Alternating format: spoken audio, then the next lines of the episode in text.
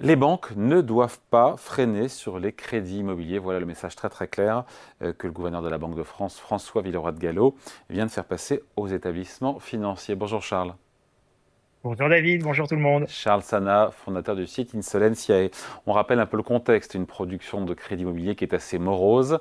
9 milliards d'euros euh, de crédits distribués euh, en septembre, ce qui nous ramène d'ailleurs je crois de mémoire, euh, au niveau de la production de crédit.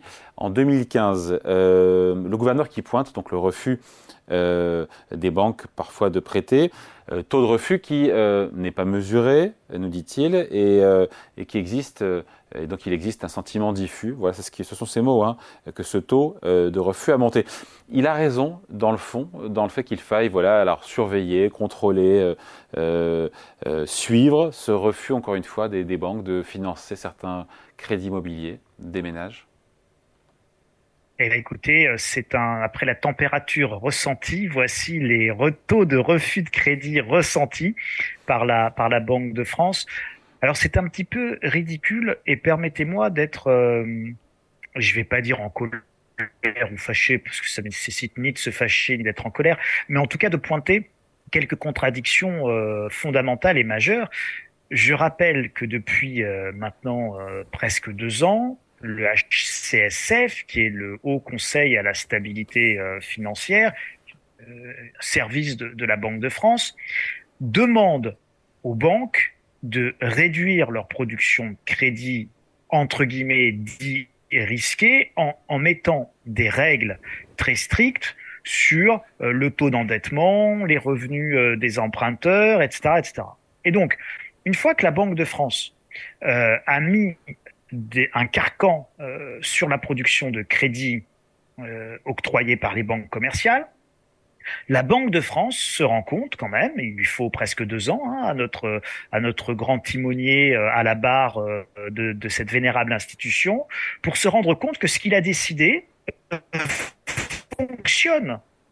Et donc que les règles visant à limiter l'octroi de crédit, eh ben vous savez quoi, David? Eh ben ça limite l'octroi de crédit, c'est quand même assez extraordinaire. Ça fonctionne. Alors c'est vrai que peut-être qu'ils ont perdu l'habitude que les politiques fonctionnent, et donc là, en économie, quand on limite euh, les critères d'attribution, eh ben on limite la production de crédit. Et puis c'est pas le seul sujet évidemment, euh, et je vous sens déjà arriver, mais euh, il n'y a pas que les, les, les, décisions de la Banque de France bien évidemment, il y a aussi l'envolée des taux d'intérêt qui rend beaucoup plus compliqué euh, la solvabilité euh, des ménages. Et donc forcément, mécaniquement, quand on sort d'un environnement de taux négatifs pour euh, de taux nominaux, mais on est à moins 0,5, on, est à plus 4,5 euh, en nominal en, en, en, une grosse année, il faut bien se rendre compte que ça a à un moment donné ou à un autre un impact considérable sur la solvabilité de certains ménages et donc forcément, l'octroi de crédit et la demande de crédit s'effondrent. Hum. Après, on a le gouverneur qui affirme que euh, la rentabilité et la liquidité des banques ne doivent pas freiner, ne doivent pas freiner euh, l'octroi et l'offre de crédit.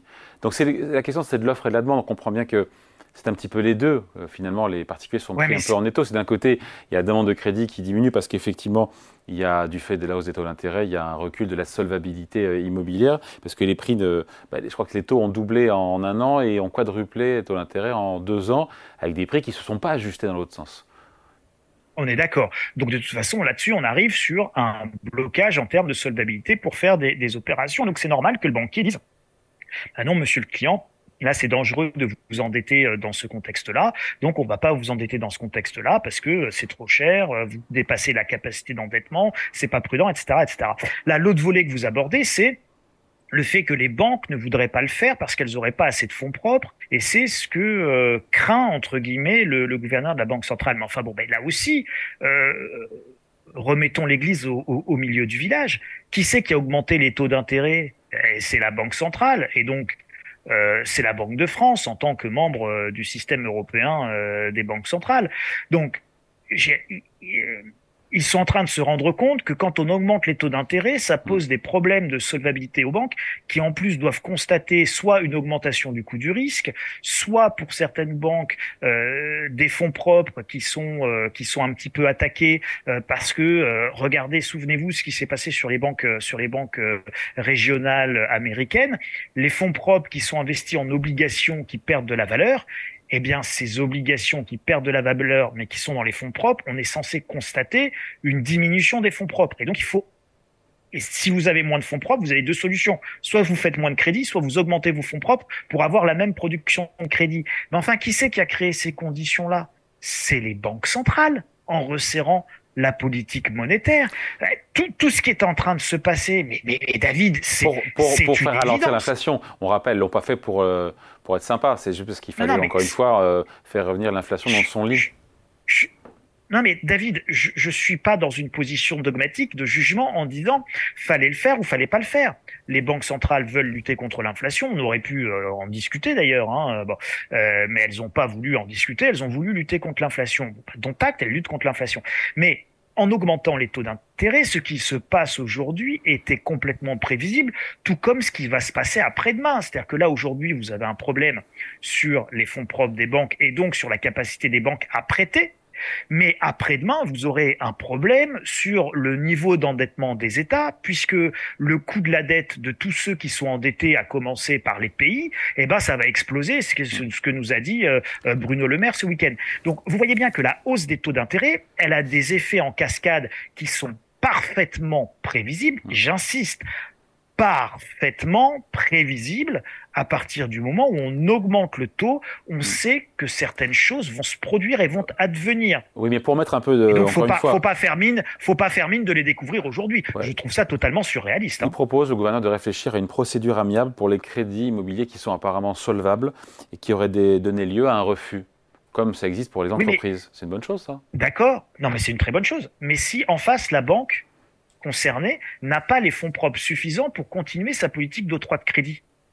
On peut toujours faire, faire, une, euh, faire une conciliation amiable. L'objectif d'une banque, et Dieu, et Dieu sait que les pauvres banques sont, sont critiquées, mais l'objectif d'une banque, c'est bien de faire du crédit pour gagner de l'argent. Donc, une banque, elle ne refuse pas de faire du crédit par plaisir.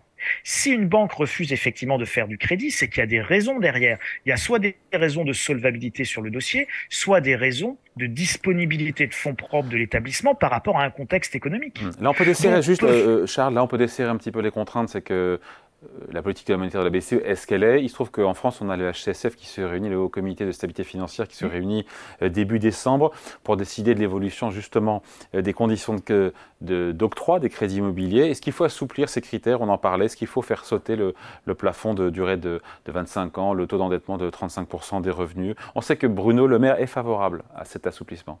Ah, pas sur le. il au global, il ne s'est pas exprimé sur telle ou telle mesure. Hein. Alors, moi, je vais vous dire, j'y suis pas favorable parce que je pense que protéger les gens d'un endettement trop risqué, c'est fondamental. Et donc, euh, pousser les gens vers, vers trop d'endettement, je pense qu'on fragilise potentiellement des ménages et qu'on peut être à l'origine de drames euh, personnels, familiaux, qu'on peut parfaitement s'éviter avec une bonne politique d'octroi de crédit. Donc je pense que ces seuils-là, ils sont importants. Alors évidemment, euh, quand on gagne 100 000 euros par, par, par, an, on peut, on a un reste à vivre qui, euh, par mois, on a un reste à vivre qui est tellement important qu'on peut s'endetter à 50%. Il vous reste encore 50 000 euros par mois pour, pour faire la bamboche avenue Montaigne. Mais euh, hormis ces cas très très particuliers sur lesquels évidemment on pourrait déroger, sur lesquels les banques peuvent, peuvent de, toute manière pour le moment déroger, le vrai sujet ça va être non pas les règles d'octroi de crédit, mais les règles, les règles pour les banques euh, de euh, ratio de solvabilité et de fonds propres nécessaires par catégorie de crédit. Vous savez qu'en fonction du crédit que vous faites, ce crédit va manger plus ou moins de fonds propres. En fonction de la qualité du dossier auquel vous accordez un crédit, eh bien la banque va devoir en face mettre plus ou moins de fonds propres. Et donc ce coût du crédit pour en fonds propres euh, pour les banques est aujourd'hui un vrai sujet. Et donc la solution éventuellement euh, qui est à avoir, elle tourne autour de ça, c'est-à-dire quels sont quels sont les euh, quels sont les, les, les, ratios de fonds propres que l'on demande en fonction de chaque crédit. Et là, je pense que la production de crédit repartira certainement un petit peu plus, si tenté qu'il y ait la demande et que la demande soit là. Aujourd'hui, en plus, elle n'est pas là. Hein. Sur, sur, le, sur, le, sur, le, sur le secteur immobilier, vous n'avez pas de demande et ce n'est pas qu'une question d'octroi de crédit avec des taux euh, à 4-5%. D'abord, vous avez plus intérêt à placer à la banque en compte à terme que de, euh, que, de que, que, de placer dans les billets. Et vous avez en plus euh, des taux d'intérêt qui sont très Donc le rendement immobilier, aujourd'hui, il n'y en a pas. Donc vous avez plus d'investisseurs sur le marché immobilier et le coût d'achat d'un bien immobilier, mais il est devenu prohibitif avec des prix qui n'ont pas encore euh, connu un ajustement suffisant. Allez, merci Donc c'est normal hein, qu'on soit dans cette phase-là. Explication signée, merci à vous, explication signée Charles Sana, donc fondateur du site Insolvency. Merci Charles, salut. Merci David, merci à tous.